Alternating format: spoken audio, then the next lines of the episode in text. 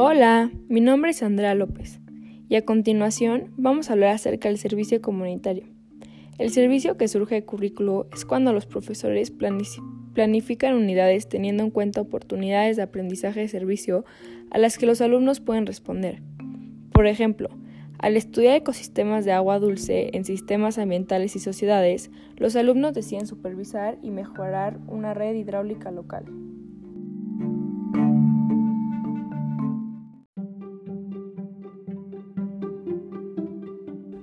Para llevar un servicio comunitario nos podemos basar en lo que aprendemos en la escuela. Por ejemplo, en la clase de tecnología aprendimos a hacer un video donde incluimos voz y a personas animadas. Esto nos puede ayudar a crear un video en donde de manera hablada y en lenguaje de señas contemos historias para los niños que no escuchan. Esto apoyará en la situación en la que estamos viviendo a los papás que tienen hijos en esta situación que no los pueden entretener para que no se aburran en sus casas. Esto será con el apoyo de la Fundación Ándale para oír, la cual ayuda a padres de hijos sordos con el apoyo que necesitan de terapeutas y aprendizajes para sus hijos. Esto los ayudará a que los hijos estén entretenidos una parte del día en la situación que estamos viviendo, ya que no podemos salir de casa.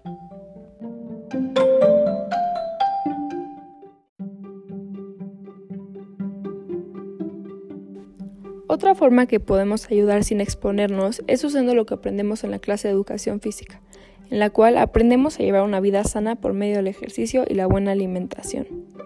Otro servicio que podemos hacer es crear una guía gratuita con ayuda de los profesores y de lo que hemos aprendido, ya que el 39% de la población mexicana tiene sobrepeso y otro 36% tiene obesidad, por lo cual esta guía sería de ayuda para la salud de los mexicanos, la cual contendrá una variedad de dietas para personas que estén desnutridas o con obesidad y unas rutinas de ejercicio que ayudarán a su salud.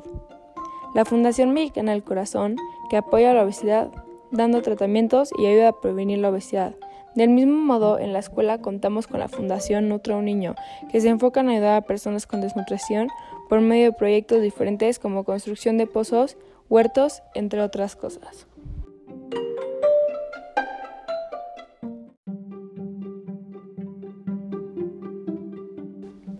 En la escuela aprendemos muchas cosas que nos pueden ayudar a realizar servicio comunitario, ya que lo que aprendemos en la escuela nos sirve en la vida cotidiana y también le podría servir a otras personas. Gracias por escuchar.